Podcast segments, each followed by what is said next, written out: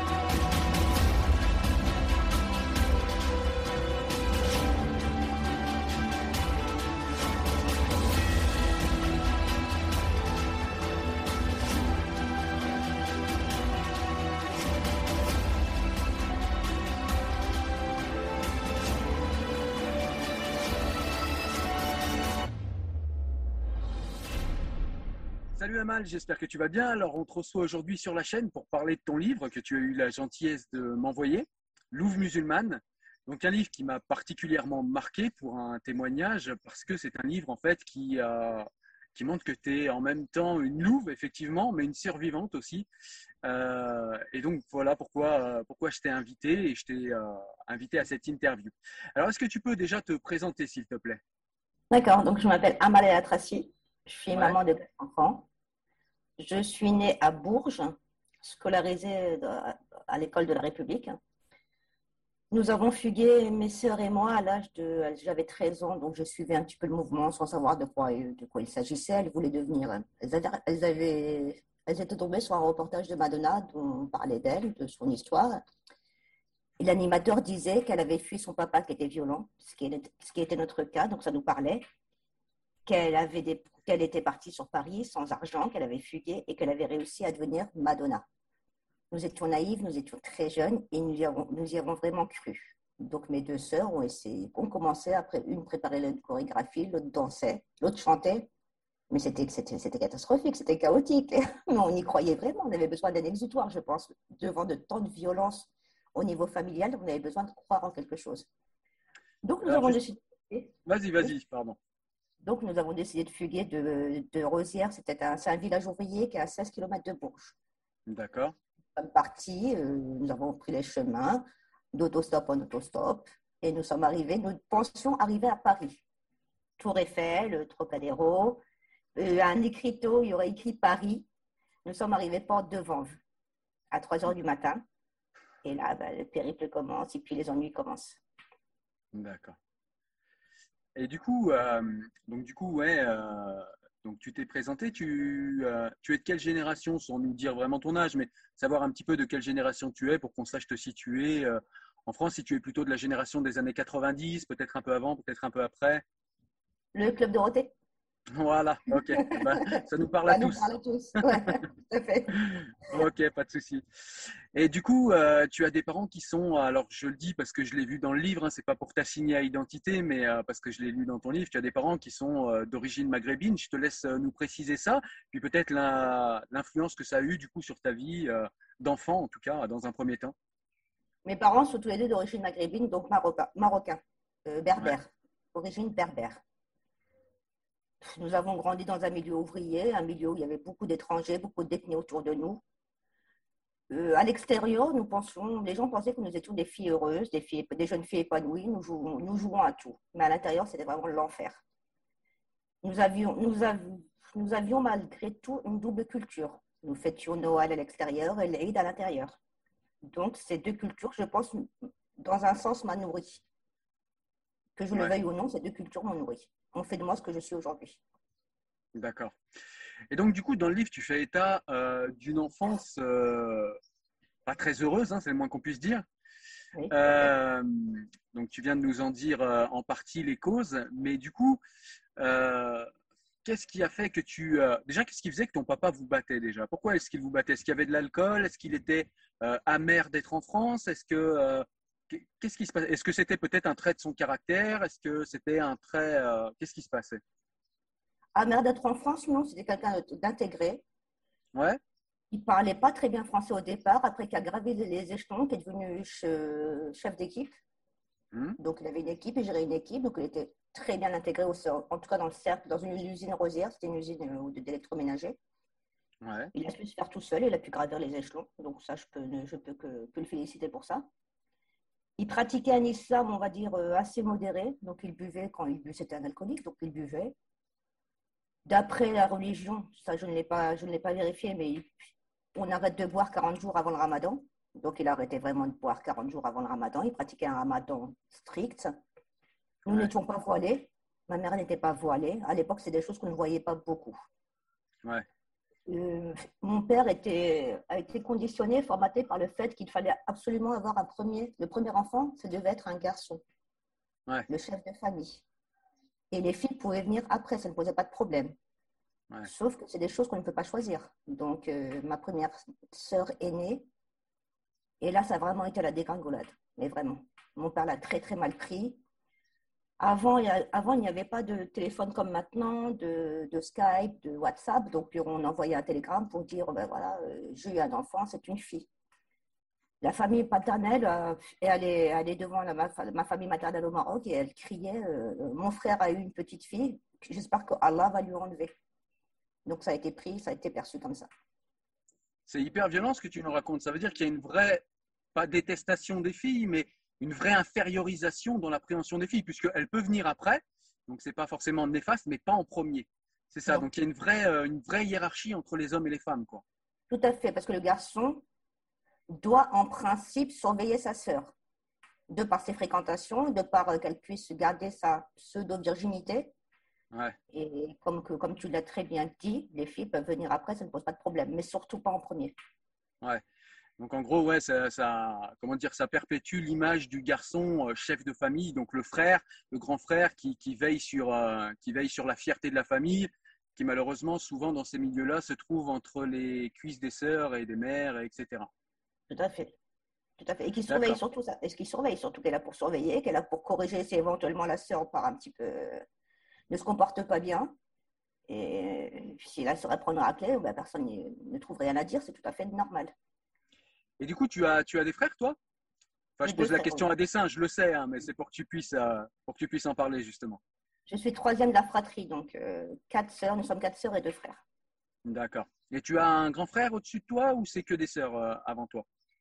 Je suis la troisième, donc deux sœurs avant moi. Deux sœurs avant toi. Donc, tu n'as pas eu ce fameux grand frère pour, pour te surveiller? Heureusement, peut-être. Nous, nous avons un an de différence, mon frère et moi. Et ce n'est pas du tout le garçon qui, qui va surveiller sa sœur. Pas du tout. Il allait en boîte avec moi, il faisait des bêtises avec moi. Il n'était pas dans. On a, on a, essayé de formater, de le conditionner dans ce, pour qu'il soit comme ça, mais il n'a jamais été comme ça. Et euh, du coup, il y avait une vraie complicité entre vous. Et qu'est-ce qui a fait que selon toi, il n'a pas euh, bu ce formatage? Parce qu'il y a quand même pas mal de jeunes, on voit aujourd'hui, qui sont de 3 4e génération et qui reviennent à cette forme traditionnelle du couple d'abord et puis peut-être de, la vision de la société. Qu'est-ce qui fait qu'à cette époque-là, tu, penses que ton frère n'a pas, euh, pas adhéré en fait à ça? L'école de la République, déjà dans un premier temps, nous étions à l'extérieur, donc on voyait qu'il y avait d'autres schémas à suivre, d'autres conditionnements, d'autres, il y avait autre chose. Ça n'avait pas lieu d'être quand on était à l'extérieur. Donc, il a été également nourri par ça. Ouais, la double culture, du coup. Hein. Tout à fait, l'a sauvé, dans un sens. D'accord. D'accord. Et donc, du coup, oui, tu as vécu des choses extrêmement euh, difficiles. Est-ce que tu peux nous dérouler un petit peu ça euh, On va peut-être commencer par ton adolescence. Euh, comment s'est passée ton adolescence? Alors, je te fais dérouler un petit peu ce qu'il y a dans le livre, même si je conseille à tous ceux qui nous regardent d'aller lire le livre parce que vous aurez tous les détails, tout le contexte et, que ce sera beaucoup plus intéressant pour vous. Mais le témoignage d'Amal me paraît quand même intéressant et c'est pour ça que, eh bien, je lui fais, je lui fais préciser ici. Alors, du coup, ton adolescence, comment elle s'est passée? Comme je vous dis, heureuse, heureuse à l'extérieur et malheureuse à l'intérieur. Voyant mon père, je voyais mon père qui voulait absolument un garçon. Donc, je me suis transformée en garçon. Je me suis coupée. J'avais les cheveux très courts. Je m'habillais comme un garçon. Je rejetais tout ce qui était féminin. Je grimpais dans les arbres comme un garçon. Je me battais comme un garçon et avait le comportement d'un garçon, pensant que mon père allait plus m'accepter. Et est-ce que c'est intervenu du coup? Du tout. Donc je vivais dans une sorte de schizophrénie.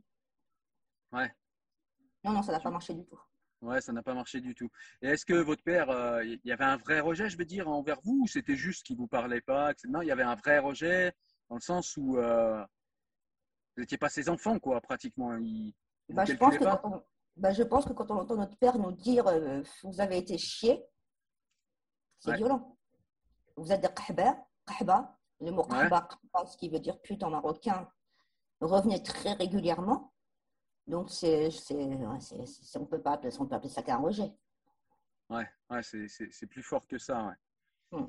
Ouais. Donc, il avait, il avait une, piètre, une piètre idée de vous, en fait, hein, une piètre idée de, de ses filles, en fait.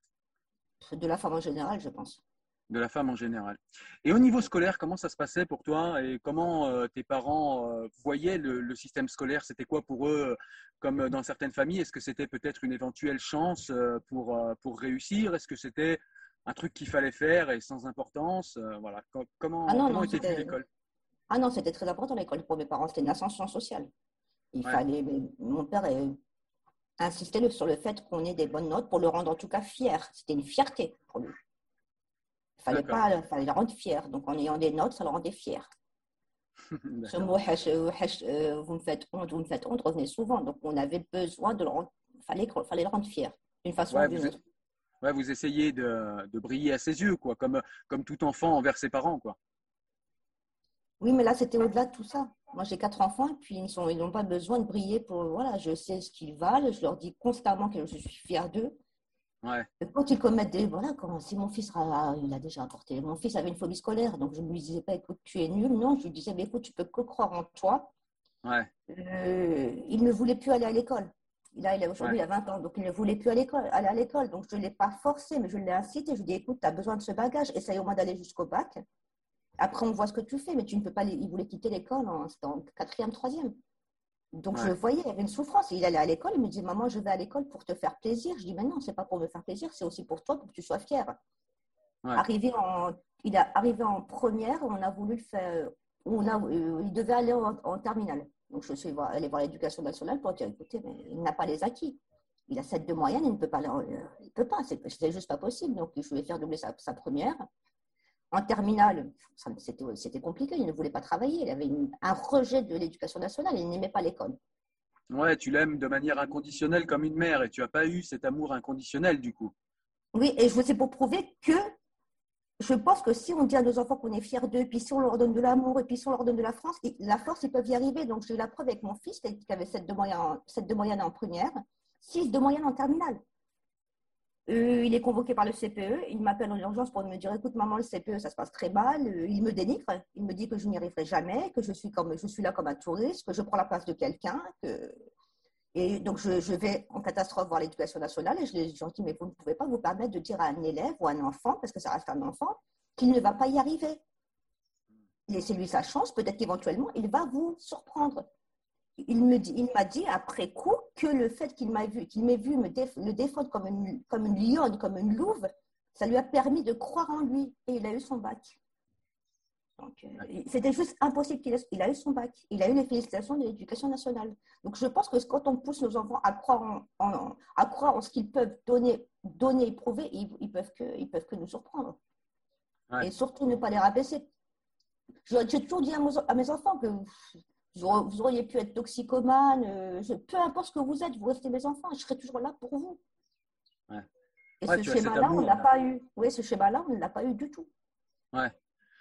Et du coup, quel a été l'impact sur toi, le fait de ne pas avoir eu cet amour? Tu as manqué de confiance en toi et ça t'a emmené vers quel, euh, vers quel déboire? La, la- la prison, dans un premier temps, quatre fois. Je suis quand même allée quatre fois en prison. C'était Pas parce que, pas parce que je me faisais prendre bêtement, parce que je ne savais pas, je ne savais pas, on va dire feinter, parce que je m'en fous. Sincèrement, je m'en fichais. Première, première incarcération à 18 ans et demi, donc j'arrive à la prison du Bordeaux à Bourges. Je, je ne sais pas, dans mon esprit, j'arrivais dans une prison américaine, donc les barreaux, euh, l'horreur, euh, les gens qui vous frappent. J'arrive dans un endroit, c'est, je sais, ça va vous paraître bizarre, mais beau, joli, c'était idyllique. Je trouvais ça apaisant. On me propose d'aller en promenade, je pense que c'est un bizutage. J'y crois pas. Et on me propose, euh, on propose d'aller, je sais pas, cours d'informatique, je crois pas. Cours d'esthétique, je n'y crois pas. Euh, je dis, mais le dentiste, je me c'était peu, c'était, je sortais de l'enfer. Il faut savoir que je sortais de l'enfer. Je suis descendue en enfer palier par palier. Et là, j'arrive dans un milieu où on prend soin de moi, où j'ai un toit sous la tête, où je peux enfin manger sans chercher dans des poubelles. Et je, trouve, je me suis reconstruite en prison. Alors tu dis, j'étais dans une descente aux enfers, c'est-à-dire c'était chez tes parents, tu trouvais pas euh, la nourriture qu'il te fallait, tu, euh, tu n'avais pas les soins qu'il te fallait, comment, comment ça se passait? Non, ce n'était pas le cas. Donc, suite à notre fugue euh, à Paris, mon père Ouais. nous, a, nous a récupérés, nous a passé un savon. Le savon, je vous passe les détails. Ça a été hyper violent. Il nous a alignés. Il a, il a demandé à l'une et il m'a demandé de cracher sur mon frère. Mon frère devait cracher sur ma. C'était c'était- c'était- c'était horrible comme supplice. Et en, se crachant l'une sur l'autre, il fallait dire euh, tu me fais honte. Après, il nous a battus avec une corde. Ça a duré, ça va, ça a duré assez longtemps. Nous avons dormi dans, dans la cave. Le lendemain, il nous a récupérés. Nous avons déjeuné. Il nous a dit écoutez, je ne veux plus entendre parler de ni, ni Madonna, ni Paris. Cette histoire est. On met un terme à cette histoire, on n'en parle plus. Ouais. C'était juste un petit peu avant l'été. Tous les étés, comme tous les Maghrébins de France, nous allons passer nos vacances au Maroc. Donc, nous passons nos vacances euh, normalement. Nous, allons, nous, visitons, nous visitons la famille. Mon père disparaît pour aller voir les prostituées. Donc, des vacances normales, entre parenthèses.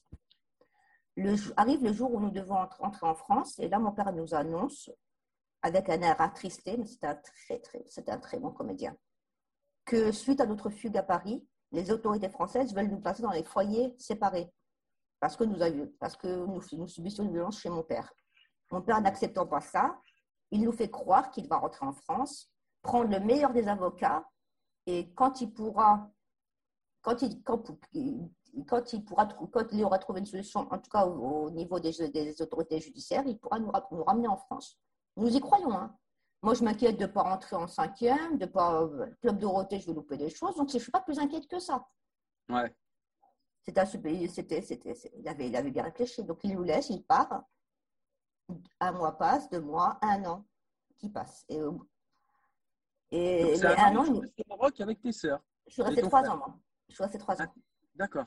Je suis restée trois ans. Donc, ils reviennent euh, l'été comme d'habitude. Il nous fait croire que c'est compliqué, qu'il n'a pas assez d'argent pour les frais d'avocat, que la procédure est très complexe. Ouais. Il nous laisse il repart. Et ça dure trois ans. Trois ans, mais c'est énorme.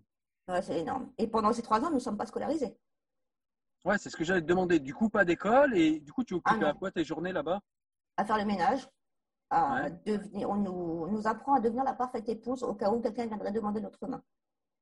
On nous fait clairement comprendre que si éventuellement il y a un monsieur, malgré, même s'il a 70 ans, là, le, c'est les coutumes, on doit se marier avec lui, c'est comme ça, comme ma mère a été mariée.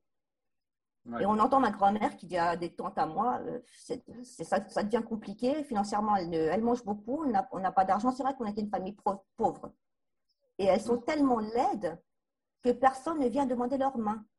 Et pour le coup, on a toujours eu cette autodérision avec mes sœurs à dire ben, c'est super, c'est magnifique, on est, la- plus on, on est laide. Donc c'est- sur le coup, on est content d'être laide, comme ça personne ne vient demander notre main. Ouais. Euh, un, un événement, se- un événement se passe, on est devant, on est à table, on est attablé. On, on, c'était, on attablé, n'avait pas d'argent, donc on, mangeait, on buvait du thé avec du pain. C'était le repas du soir. Et je D'accord. sais, on parle de Michael Jackson à la télé. Mm. Et ma sœur, ben, tout à fait naïve et tout à fait normale, nous regarde et nous dit Michael Jackson, et qu'est-ce qu'il est beau. Mm. Là, elle se prend un coup de poing, une, de ses dents, dents tombe. Elle pleure toute Ouais. la nuit. Elle pleure toute la nuit. Elle dit qu'elle a perdu sa beauté. Nous, autodérision, on rigole. On dit Mais tu n'as jamais été belle. Parce qu'on est, faut, faut garder cette autodérision pour, pour, essayer de s'évader un petit peu. Parce que c'était invivable. On manquait de tout carence alimentaire, carence affective. euh, on disait qu'on était des vagins sur pattes, qu'on était, qu'on était là pour procréer, qu'il fallait apprendre à manger, qu'il sa- comment apprendre à satisfaire l'homme. On était relégué à, à un objet, en fait, un objet sexuel.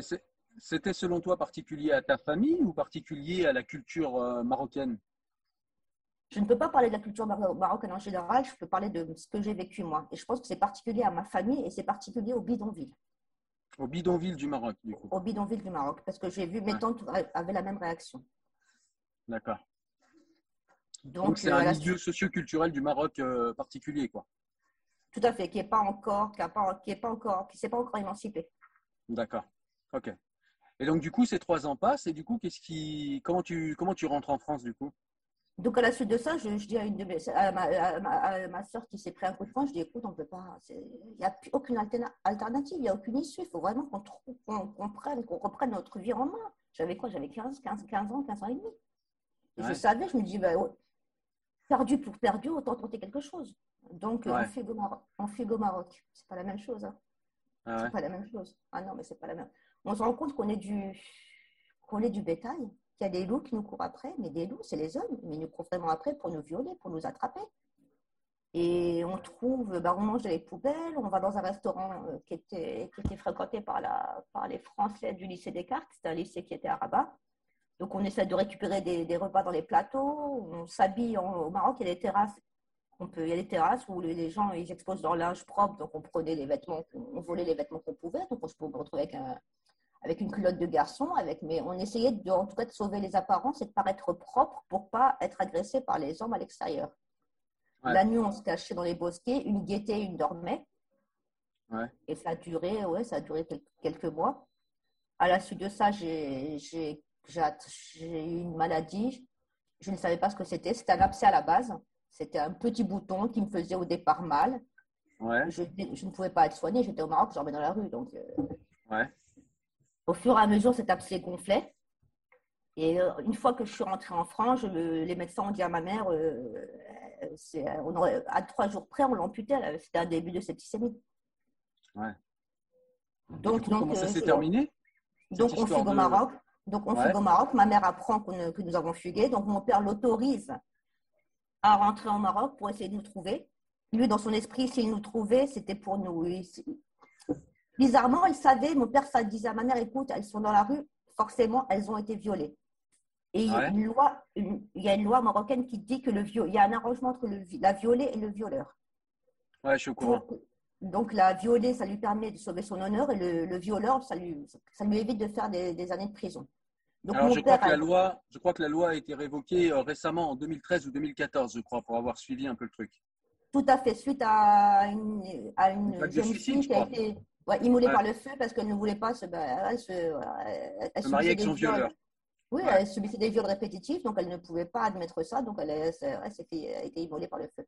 Ouais, donc en gros, pour ceux qui nous regardent et qui ne seraient pas au courant, jusqu'en 2013-2014, il faudra aller vérifier, je me souviens plus de la date, mais jusque-là, en fait, une femme marocaine qui était violée, euh, eh ben devait, alors devait euh, se marier avec son violeur pour éviter la honte, puisqu'une femme violée au Maroc ne peut plus être mariée, et ça évitait aussi au violeur la prison, et donc, euh, si j'ose dire, tout le monde était content, sauf évidemment la femme qui devait passer sa vie avec son violeur. Tout à fait. Et Ouais. avoir des enfants avec son violeur et supporter son violeur. Ouais. Donc, à la, donc, à la suite de ça, ma mère apprend que nous, que nous avons fugué. Mon père l'autorise à rentrer en- au Maroc. Ouais. Elle se renseigne, on lui dit on, l'a vu, on les a vus à gauche, on les a vus à droite, tout au qu'elle nous cherche sur les morgues. C'était, c'est horrible hein, pour une maman, elle nous cherche dans les morgues, elle nous cherche dans les hôpitaux. Elle, elle arpente les rues, elle est dans un état lamentable. Elle dit, mais elle sait, force, elle, elle essaie de trouver un, un stratagème pour que mon père ne nous marie pas avec nos vieux. Elle le sait pertinemment que nous avons été violés. Ça ne peut pas être autrement. Au bout d'un certain temps, nous marchons, ma sœur et moi, dans les villes, dans la ville, dans une, dans une petite ville euh, à Rabat qui s'appelle Agdel. C'est un quartier assez huppé. Donc nous marchons et le, le moi j'appelle ça le mektoub, le destin, le je ne sais pas ce que c'est. Nous voyons ma mère marcher devant nous. Mais nous ne la reconnaissons pas parce qu'elle a, vieilli. Elle n'est pas, pas coiffée, elle porte une là-bas, elle regarde à gauche, à droite, et là, nous l'appelons, et elle nous retrouve. Et, ce qui m'a étonnée, c'est pas, elle nous pose pas, elle, elle est contente de nous retrouver, mais elle ne nous demande pas si nous allons bien. La première question qu'elle nous pose, c'est est-ce que vous avez été violée? Ouais. Ça dit long sur euh, l'importance de l'affaire. Tout à fait. Et sur le coup, nous avons honte. hein. Attention, nous, sommes, nous avons été violés et nous nous sentons coupables. Moi, j'ai culpabilisé pendant des années parce qu'on m'a dit écoute, ben, c'est un petit peu de ta faute, tu vas arrêter de te plaindre. Euh, Tu, tu voilà, fallait pas fuguer, fallait pas ceci, fallait pas cela. Donc, tu arrêtes de nous embêter avec ça, de nous casser les oreilles. Et... Alors, sans rentrer dans les détails, parce que c'est pas le but, mais du coup, pendant, ce, pendant cette fugue, justement, eh bien, euh, eh bien, il y a eu une histoire de viol. Est-ce que tu peux, euh, alors, voilà, pas rentrer dans les détails, puisque encore une fois, tout est dans le livre, mais voilà, nous dire un petit peu, euh, là, dans quel contexte ça s'est passé peut-être. Nous avons sympathisé avec des, des- des- des jeunes re- re- ressortissants français. Ouais. Leurs parents étaient médecins, avocats, euh, op- opticiens. Donc, euh, nous partageons la même culture.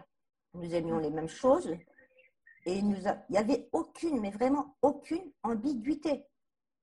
Au bout d'un certain temps, nous faisions, bon, nous buvions des verres le soir, des verres de thé. hein. À l'époque, bon, je- jamais bu d'alcool. J'en ai plus qu'après, un, un verre en boîte de nuit, mais j'étais trop jeune pour boire de l'alcool. Ouais. Et on ne trouvait pas d'alcool comme ça au Maroc. Donc, on, a, on buvait avec eux, on mangeait, on faisait des pique-niques, tout se passait très bien. Ils ont su nous mettre en confiance. Et un soir, ben, tout a dérapé, nous avons bu du thé. Et à notre réveil, j'ai vu que mon pantalon, mon pantalon était baissé. Le, ma soeur également, et nous avons compris. Ok. Et du coup, euh, donc votre mère vous, euh, vous demande ça, et, et du coup, vous lui dites tout de suite, ou comment ça, comment ça se passe? On ne lui dit pas parce que nous, nous avons honte. Parce Ouais, que là, Vous pensiez que c'était de votre faute, en fait. Ah oui, on l'a pensé pendant des années. Donc on s'est dit, bah, ça y est, là, c'est la dégringolade. Tout ce qu'on a voulu faire, bah, là, on est vraiment, on est, on est par terre. On est, on, perd- on est plus, on est bon à rien. Ma mère nous menace de nous emmener voir un médecin qui, qui peut, euh, qui peut nous ausculter gratuitement pour voir si notre si, euh, si on a. Et là, on, on- on prend l'ampleur du truc. On se dit, ah, on lui avoue qu'on a, on lui avoue. Ouais. Elle nous regarde avec honte. Elle est dépitée. Et elle, s'est- elle est- on, on a senti une honte, mais vraiment une honte. Avant l'empathie. Il n'y a pas eu d'empathie. Il n'y a pas eu d'empathie du tout. D'accord. Non, du tout. Il y a, plus de, il y a eu de la honte, vraiment de la honte. Ouais. L'empathie, non. Ma mère, il faut- l'empathie, les gens, il faut leur apprendre à être empathique. Ma mère, elle ne l'était pas parce qu'on ne lui a jamais appris, parce qu'elle a toujours été violentée, parce qu'elle a été vendue comme une marchandise à mon père et elle a été. euh, ouais. Ça a été compliqué aussi pour elle. Moi, je sais, pour moi, la mère est une victime avant tout et mon père est une victime avant tout. Victime de leur culture, victime de, de ce conditionnement, de, de cette Ouais, ce sont des gens qui pas- ont incorporé des règles sociales, quoi. Tout à fait sans chercher à savoir plus et puis on leur dit et moi je disais à ma, ma mère ma mère me disait je sais pas on parlait d'islam mais ma mère me disait euh, c'est haram c'est péché. Mm. je disais mais oui je veux bien mais pourquoi c'est péché? Elle me disait Ben, c'est comme ça. Donc tu, Ouais. tu, tu, tu vis avec ça. Donc tu sais que c'est péché mais tu ne sais pas pourquoi. Comment tu Ouais. peux évoluer? Comment tu peux avancer? Comment tu peux tu ne peux je sais pas comment tu peux transmettre à quelqu'un les choses si tu ne peux pas si tu ne sais pas pourquoi c'est péché? Donc on a vécu comme ça. Donc ma mère, elle sait là, elle, elle sait impérativement que nous allons plus revoir notre papa. En tout cas, pas au Maroc, parce que, parce que, parce que la loi, c'est la loi. Tout simplement, ma mère me dit, ben, c'est la loi, vous devez être mariés, mais on lui explique qu'ils étaient huit. Comment on, on- on- il y a huit, avec huit personnes que nous ne connaissons peut-être pas leur, leur identité, leur prénom éventuellement, mais leur identité, non. Ouais. Que à ce moment-là, mon cerveau a occulté leur visage, que je ne me souvenais même plus de leur visage, parce que je pense que le cerveau a une, a une capacité à effacer les choses. Donc, je ne me- je- leur visage, je ne le voyais pas. Ouais. Donc, on- mais, mais ma, ma- ma mère parle avec sa tante et dit bah, écoute, on ne peut pas les ramener à la maison, elles sont, elles sont souillées, il faut trouver une solution. Ma mère pense à une de ses cousines qui est très moderne, qui a un fils euh, qui, est, qui est artiste peintre actuel, qui est très connu, qui est connu dans le monde entier. Et elle lui expose la situation et ma tante bah, nous, nous accueille à bras ouverts. Sans préjugés, sans jugement, sans, avec de la- avec l'empathie, avec la, de la peine, avec, du- avec de la douceur. Ouais. Donc ma tante est là, ma, tan- ma tante nous cache et ma mère fait l'aller-venue entre ma tante, sa cousine et, et mon père. Elle, et elle commence, elle est très bonne comédienne. Elle dit à mon père qu'elle est inquiète, qu'elle nous a toujours pas trouvé, que qu'elle le sait qu'il faut absolument, impérativement nous marier parce que s'ils ne le font pas, ils sont hors la loi, qui risquent Et elle lui fait croire qu'elle ne nous a pas trouvés, mais elle n'a aucune solution, aucune alternative pour nous ramener en France parce que avant, les enfants mineurs étaient sur le passeport des parents ou du papa ou de la maman, ce qui n'est plus le cas maintenant. Et puis, il fallait l'autorité parentale pour que les, les, enfants puissent quitter le territoire, le territoire. C'est comme ce qui, ce, qui, se passe en ce moment en Arabie Saoudite. Il faut, faut, un chaperon, il faut que un frère, un mari, un père donnent autorisation pour que la jeune fille puisse voyager. Ma mère, euh, je ne sais pas, à un moment de génie, elle se souvient qu'elle a, que mon frère n'est pas venu. Cette, année, mon frère n'est pas venu parce qu'il est venu en catastrophe, qu'il est parti en, en, colonie de vacances. Il a un an de moins que moi, il est sur son passeport. Elle me voit souffrir. Je dépéris je commence à sentir très mauvais parce qu'il euh, y a du puits autour de, mon abcès. Euh, elle trouve, elle, trouve un médecin en urgence qui pour m'opérer, j'appelle ça un vétérinaire mais pas un médecin, donc elle, la trouve, elle, lui donne ses bijoux, tout ce qu'elle peut, tout ce qu'elle a en sa, en sa, possession, elle lui donne pour qu'elle puisse me sauver parce que j'étais dans un état, j'avais perdu beaucoup de poids, je ne mangeais pas et je dépérissais vraiment. Ouais, donc ta mère avait l'air euh, de quelqu'un de dur mais qui quand même tenait, tenait à toi même si elle ne le montrait pas, même si euh, elle n'avait pas des réactions normales, en fait, on va dire, mais, mais peut-être avait-elle quand même euh, un... De la compassion, en tout cas. Elle voit son enfant souffrir. Je pense que même un animal qui voit son enfant souffrir, son, voilà, son, il a de la compassion. Donc, elle, avait beaucoup, elle a eu de la compassion. Ouais. Elle, ne voulait pas, voilà, voulait pas me voir mourir, ce qui est juste normal pour une maman. Donc, elle, a, euh, oui. Donc elle, a, elle trouve un, un charlatan qui dit qu'elle est docteur une nana très classe, très moderne, euh, un brochine, un tailleur. Donc elle arrive. On me met sur une table dans, le salon de, ma, la cousine de ma maman. Moi, dans mon esprit, je suis, française, je suis née en France, donc j'ai la double culture. Donc euh, elle m'enlève mes vêtements, elle me dit, je lui pose la question, est-ce que vous avez m'anesthésier Elle me dit, oui, oui, t'inquiète pas, tout va bien se passer. Et là, bizarrement, elle dit à ma, mère de me tenir les, mains et, une de mes soeurs de me tenir les, les jambes. Je me dis, mais pourquoi? Elle me met un produit au niveau de ma jambe. J'apprends plus tard que c'est du sérum physiologique. Oh là là, d'accord. Qui est censé, oui. C'était peut-être l'effet placebo, je ne sais pas ce qu'elle avait essayé de faire, je ne sais pas du tout. Et là, elle sort un scalpel, un vieux scalpel d'une boîte, pas désinfecté, rien. Elle me met, elle, elle, met un coup. Et là, je oh tombe vraiment dans les, et là, je tombe dans les pommes. On me réveille, on m'emmène à la douche, on me lave, j'ai du sang partout. Elle me ramène, elle me dit, elle me met un produit dans dans, dans l'orifice, parce qu'il y avait un orifice au niveau, de ma, au niveau de ma jambe. Elle me met des pansements. Elle me donne de l'aspirine. Elle me dit maintenant, c'est à toi de gérer, donc tu, tu, te soignes comme tu peux, et puis ça, ça, va, ça va aller. Ouais. Je souffre, mais je souffre réellement. Et mon état dépérit. Et je, je sens encore plus mauvais. Et je vois les, les, les, je vois les, les compresses à l'intérieur qui commencent à avoir une, une couleur et une odeur. C'était très, très inquiétant ma cousine dit à ma mère, euh, la cousine de ma maman lui dit, écoute, euh, c'est pas que je ne veux pas la garder, mais là, elle est en train de, réellement mourir. Il faut trouver une solution. Il faut là, il faut trouver. Elle dit, mais je ne vais pas, je n'ai aucune solution au niveau des. Elles sont recherchées par la police. Il y a, il y a leur signalement au niveau des frontières parce que mon papa avait signalé qu'on avait fugué. Et ma cousine lui dit, écoute, il faut usurper l'identité de quelqu'un, il faut trouver une solution, mais il faut la rapatrier en urgence. Et là, il parle du, il parle du passeport du, de mon petit frère qui a un an de moins que moi. Et il y a eu un moment de génie où ma mère s'est dit bah, c'est le moment, il faut que je la rapatrie. Et maintenant, c'est maintenant, pas demain, pas après-demain, je vais la pour qu'elle puisse en tout cas être soignée et puis la sauver. Donc là, on me coupe les cheveux très, très, très, très courts. On me plaque la poitrine, on me met une ceinture de, de, karaté et on commence à me briefer. On briefe euh, mon petit frère Mustapha, on briefe ma petite soeur Souel en leur disant euh, c'est plus Amal, elle ne s'appelle plus Amal. Donc si on hmm. te dit où est ta soeur, elle n'est pas là. Elle s'appelle Farid, euh, donc, euh, comment tu dois l'appeler? Il dit Ah, mal, il se trompe parce qu'il est tout petit, mon petit frère. Donc, elle lui dit Non, non, c'est Farid. Donc, il nous briefe pendant un certain temps et là, on prend un, on prend un car. C'était comme les, les, bus de maintenant ou les Fixbus. On prend, on prend un car, on, arrive à, on arrive à Tanger. On a un premier contrôle au niveau douanier. je, suis, je suis vraiment mal. Hein. Mon frère me tient, ma mère me tient. Je, je, je déambule. Je suis je ne ressens plus à rien. Je ne sais même pas ce qui se passe premier contrôle douanier se passe bien, donc on monte dans le bateau, c'est la traversée d'Algeciras. Et là, on doit arriver en Espagne et on traverse l'Espagne pour arriver enfin en France. Mmh. Nous montons dans le bateau, le douanier, on voit le douanier, le douanier, revenir vers nous, il a un petit doute, il regarde encore les passeports et ma mère, se- commence à avoir un, un élan d'émancipation, lui dit écoute, je suis seule, certes, je suis avec mes enfants, j'aimerais qu'on me laisse tranquille. Donc, elle reprend le passeport d'une façon très hautaine et le douanier, là, ça l'a ça l'a- ça l'a- ça l'a- ça l'a mis mal à l'aise, donc il est reparti. Ouais. Je me souviien du voyage, toujours moi, ma mère qui m'épouse le front, je ne mange pas beaucoup. Et j'arrive enfin chez moi, mais vraiment. Et là, j'ai une montée de- d'émotion, de délivrance. De... Et je ne rentre pas, je, je ne rentre pas chez moi. Déjà, j'ai plus de chez moi parce que mes parents, entre-temps, ma mère l'avait quitté, avait fait les démarches pour le quitter. Donc, nous avons été accueillis dans un foyer de, jeunes- de femmes battues. Euh, je, ne vais, je, ne, je ne vais pas dans ce foyer, je vais directement à l'hôpital, Hôtel Dieu de Bourges. L'hôpital où je suis née. J'ai failli mourir. C'est juste. Et là, les médecins, c'est juste un cas d'école. hein. Les médecins autour de moi qui crient, mais c'est pas possible, c'est pas des compresses qu'elle a à l'intérieur, elles sont, enfin, ça, ça sent mauvais, ça pue, c'est infecté.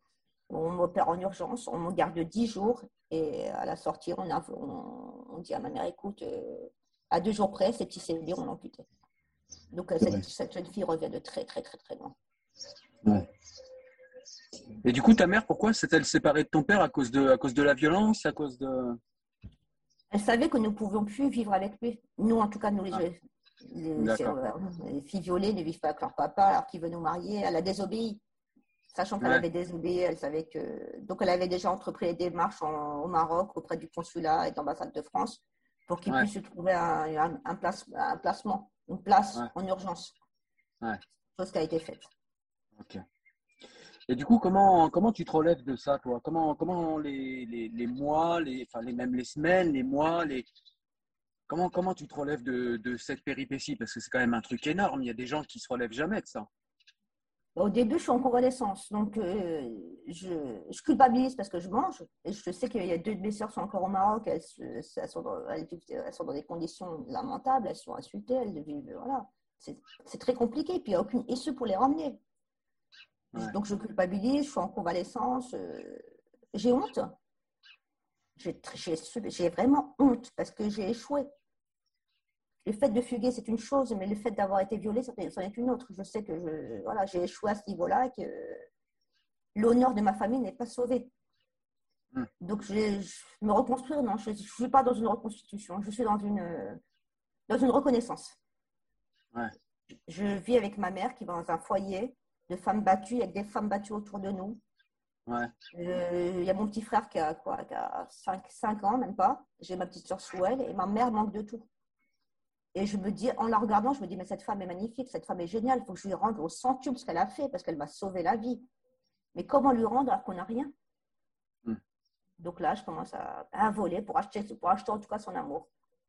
Et je commence à lui amener tout ce qu'elle demande, tout ce que mon petit frère veut, tout ce que. Et je suis dans cette optique-là, la reconnaissance. Ouais. Et c'est ce qui te mène en prison au final euh, à, à 18 ans, comme tu nous le disais tout à l'heure. Tout à fait, tout à fait. Ouais. D'accord. fait. Et À euh, trois reprises après. à trois reprises après. Et du coup, la- la dernière fois euh, que tu étais en prison, c'était à quel âge et, et pourquoi c'était la dernière fois? Parce que j'avais envie de fonder une famille. J'avais, j'avais besoin de briser ce cercle, ce cercle morbide où je où j'aimais pas, je n'aimais pas, je n'aimais pas, je n'aimais, je n'aimais pas les gens. m'avait- J'avais grandi dans un milieu où il fallait être antisémite, dans un milieu où il fallait être homophobe, dans un milieu où il fallait, fallait être raciste. Hmm. Et ce- ça ne me convenait pas, ça ne me parlait pas. Je ne suis pas comme ça. Je suis pas quelqu'un. Je voulais. Je suis quelqu'un de très tolérant. J'aime tout le monde. Je suis pas antisémite. Je suis pas homophobe. Et, Ouais. Et je fallait fallait trouver un moteur pour casser pour casser tout ça. Le moteur, je- ça n'a pas été fait comme ça. Donc je, je eu ma première. Et je voulais absolument que mon premier enfant soit une fille. C'est bizarre, hein mais je voulais que ma Conjurer le. Ouais. pour conjurer le, le- ce, ce- ce mauvais sort. Donc, euh, j'ai eu une première fille qui s'appelle Inès, qui a maintenant 23 ans et qui est juste une guerrière, quoi. Une guerrière qui ne laisse pas faire, qui sait ce qu'elle veut, qui jamais, qui jamais un garçon ne va la frapper, jamais un garçon ne va lui dicter ce qu'elle ne veut pas faire. Euh, Ouais. elle, a besoin, elle, a, elle n'a besoin réellement de personne. Et je pense qu'elle va réussir. Elle part faire le tour du monde là au mois d'août. Juste de- voilà, elle a toujours cru en mes enfants ont toujours cru en leurs rêves. Je leur ai toujours dit que rien n'était impossible, qu'il faut toujours y croire, que même si c'est compliqué, même si on. Voilà, je leur ai dit, je suis la preuve vivante que je mangeais dans les poubelles. Je- on devait me marier. Je- à- aujourd'hui, j'aurais pas, voilà, je ne serais pas là pour en parler parce que si on m'avait mariée, forcément, je me serais suicidée. Mais forcément. Hmm. Parce que tuer mon, mon bourreau, est-ce que j'en avais la force? Je ne pense pas, mais me suicider, oui. Et du coup, ça, c'est des choses, les, les mariages forcés, c'est des choses qui se pratiquent encore régulièrement, du coup, dans les, euh, dans les classes pauvres du Maroc? Oui, oui, oui. Ouais. Oui, oui, oui. Et du coup, Il y a toi, une tu- loi qui s'appelle la Moudawana marocaine.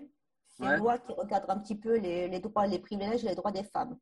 Ouais. Donc, a priori, d'après. C'est c'est une loi, ça s'appelle la Moudawana. Les, nous mineurs n'ont pas le droit de se marier avant 18 ans. Mhm. Donc, normalement, une jeune fille qui a moins de 18 ans ne doit pas se marier. Ouais. Euh, le divorce est autorisé, ce qui n'était pas le cas avant. Euh, L'autorité parentale est exercée par les deux parents, ce qui n'était pas le cas avant. Donc, il y a eu des avancées. Mais les- ces avancées-là, les gens qui habitent dans les bidonvilles, ne, ne c'est pas arrivé jusqu'à eux encore. Ouais. Ouais, on sait que les mœurs ne suivent pas toujours les lois tout de suite, ouais, c'est sûr. Tout à fait, tout à fait. Ouais. Il faut un certain temps. Ouais, c'est clair. Et du coup, toi, tu nous dis euh, que tu, euh, tu as ce, ce rêve, cette envie de, de fonder une famille, de fonder un foyer. Et c'est ça qui te, qui te sauve de cette vie, en fin de compte? Oui, ça a été mon moteur, mais vrai- réellement. Parce que Ouais. j'étais dans une dégringolade. Je, je, je disais aux juges que je, Madame Alatraci, calmez-vous, vous allez aller. je clairement, je me fichais d'aller en prison. Ouais. C'était un endroit qui m'apaisait, la prison. Ouais. Et, et c'est la prison qui m'a permis, en tout cas, de me libérer, parce que c'est en prison que j'ai commencé à avoir l'envie d'écrire. Ouais. Donc, c'est assez paradoxal. Je me suis retrouvée de, de raconter ton histoire, peut-être, du coup. Tout à fait. Quand on arrive à la première incarcération, on est jeune, jeune, jeune détenu, donc on est reçu par, euh, par le service pénitentiaire, donc le directeur, l'assistante sociale, le dentiste éventuellement et le psychologue. Et les psychologues, le psychologue euh, essaie de savoir si on est quelqu'un de suicidaire ou pas et comment on vit l'incarcération. Ouais. Elle voit que je suis stoïque, que je réponds gentiment à ses questions, mais que je lui dis écoutez, euh, c'est un endroit idyllique, mais elle ne comprend pas que je lui dise que ce- cet endroit me plaît, que je n'ai aucun problème, je peux y revenir sans aucun problème, que j'ai à manger, que je ne subis pas de violence, que j'ai Elle ne comprend pas, elle me dit, elle voit que je ne suis pas prête en tout cas pour me livrer parce que j'ai honte, je ne veux pas dire aux gens. Personne ne savait que j'avais, avant la sortie de mon livre, personne ne savait que j'avais, que j'étais une fille, une fille violée. Mon conjoint éventuellement, mes enfants étaient trop jeunes, mais dans mon cercle amical, personne ne le savait. Et c'est des choses que je gardais pour moi. Donc elle me dit, ben, elle me dit, écoutez, Madame Alatraci, Alatraci, euh, écrivez. Ouais. Ça, ça va être un exutoire, ça va être, un, ça va être thérapeutique, mais je ne comprends pas le, le mot thérapeutique, je ne comprends pas ce que veut dire exutoire, je ne comprends pas, j'y crois, et surtout, je n'y crois pas.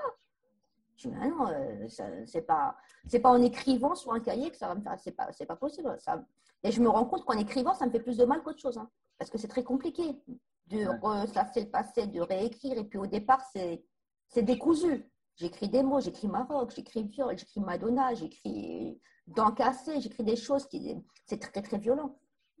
Et puis ça commence à, faire son petit chemin. Et j'y pense, mais sans, y- croire. Parce que je sais que c'est l'élite. Pour moi, c'était l'élite qui devait écrire. Que j'avais pas, j'avais pas, j'avais pas le réseau, je ne savais pas comment contacter une maison d'édition, je ne savais pas comment faire, donc je n'y croyais pas. Mais je l'avais en tête. Tu l'avais en tête.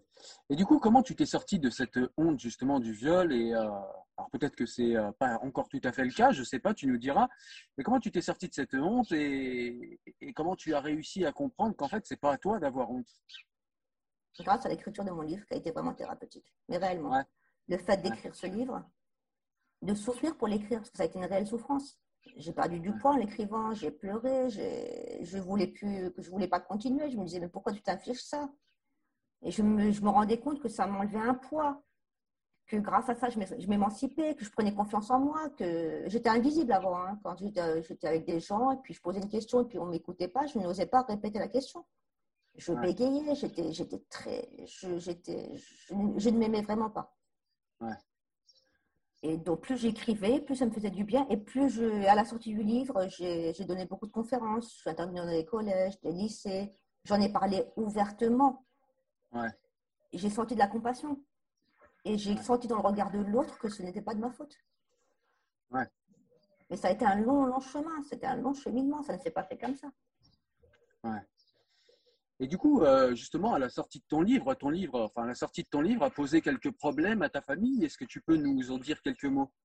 On pose encore, manifestement. on a posé et on pose encore. Ouais. Mais le fait de parler de ma vie intime, de mettre. Au... Mais je, le, je le savais, je l'ai mis en quatrième de couverture. Donc, c'est des choses que je savais. Mais je pensais qu'on allait, qu'on allait s'en prendre à moi. Ouais. Je l'afficherai allait- là, le- la quatrième de couverture, pour, euh, pour que tout le monde puisse la voir. Mais ouais, vas-y, dis-nous, pardon. je savais que j'allais y perdre des plumes, mais je pensais qu'on allait, qu'on allait, qu'on allait m'attaquer moi personnellement, Hmm. mais pas qu'on allait mettre, euh, pas qu'on allait, qu'on allait, comment dire, euh, que mes enfants allaient se, se trouver du jour au lendemain amputés de, de certains membres de leur famille.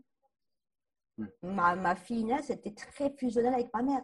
C'était sa mamie. Elle dormait avec elle, elle faisait, elle faisait les courses avec elle, elle, faisait, elle allait en forêt avec elle, elle la voyait tous les week-ends.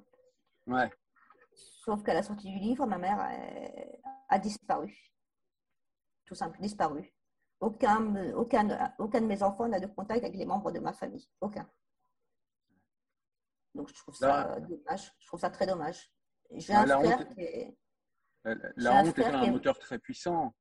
Ouais. Ouais. Mais pourtant, il n'y a rien, euh, je ne je sais pas, les gens l'ont lu, me disent, il n'y a rien de, il y a pas, il n'y a rien dit. Ok, tu parles de ta vie, c'est ma vie, c'est mon parcours de vie.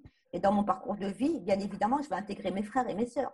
Je oui, c'est pas parti de ton histoire. Ouais, ouais. Tout à fait. Je ne peux pas parler que de moi. Et j'ai malheureusement, ou heureusement, je ne sais pas comment l'interpréter, un frère qui est médiatisé. Et ce frère qui est médiatisé, malgré qu'on l'ait qu'on l'ait élevé dans un, dans un climat matriarcal, il y a eu, un, il y a eu un, pro- un bug à un moment donné, je ne sais pas lequel, je ne sais pas ce qui s'est passé. Et il a un comportement patriarcal, un comportement misogyne. Il, euh, il est violent avec les femmes. Il rabaisse constamment. Alors, on parle de Et- Mustapha El Atrassi, le comique, hein, c'est ça? Oui, tout à fait. C'est pas, euh, vous, il suffit de faire des recherches sur Google et vous verrez qu'il y a eu des plaintes pour violence contre lui. Je, je ne l'invente pas. Ouais. Et moi, ce qui voilà, moi, c'est mon petit frère. Je, je, voilà, je pour moi, c'est une lettre d'amour que je lui ai écrite dans ce livre. Il n'y a pas de violence, il y a pas de, je ne le Mhm. dénigre pas. Je dis que des belles choses sur lui. Et ben, il n'a pas perçu comme ça. Il ne l'a pas du tout perçu comme ça. Ouais. Et il a mobilisé son réseau et son réseau est grand Ouais. pour tout simplement me faire bannir de certains plateaux, de beaucoup de plateaux télé en France. Ouais. Donc la promotion est très compliquée. Ouais. Je serai une nana lambda, je ferai ma promotion bah, tout simplement comme tout, mais ce n'est pas du tout le cas. Donc je me bats plus, je me, je me bats, mais pas à armes égales, et puis je continue à essayer de faire exister l'ouvre musulmane.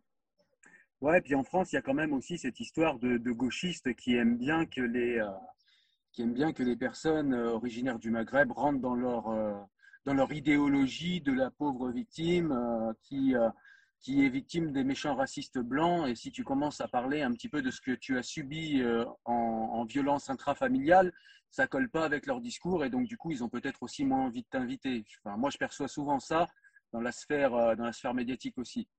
Ah, c'est possible, mais moi je suis pas une, je déjà, déjà, je pense pas être une victime, loin de là. Non, carrément pas. Non, non, carrément pas. Justement, c'est pour ça que tu leur vas pas. Et je ne suis pas là à dénigrer le blanc, je suis française, donc je ne vais pas dénigrer ce que je suis. Je, voilà, c'est la France, c'est ma patrie. J'ai deux patries, la France et le Maroc. C'est comme mes deux, mes deux parents. On ne peut pas demander à quelqu'un de choisir d'aimer un, un des deux parents, c'est juste pas possible. Ouais. Euh, La France m'a beaucoup apporté, apporte beaucoup à mes enfants. On vit dans une sécurité, dans une, on a la meilleure couverture sociale d'Europe ou du monde, je pense. Ouais. Donc, euh, je, ne suis, je ne peux pas critiquer, non. Je, je, je suis mauvais, non. Avec, avec moi, surtout, non, je ne peux pas. Je ne vais pas critiquer. Non, c'est comme si je me critiquais moi-même. Je suis française, donc je peux, je peux, je peux pas aller dans un plateau de télé pour critiquer et l'islam, et la France, et les blancs, et le racisme que je subis. Je ne subis aucun racisme, donc non. Non, non. Mm. Je pense que le racisme, on le subit, certes. Je ne dis pas que les gens, que ça n'existe pas. Je ne dis pas que les gens des quartiers ne le subissent pas.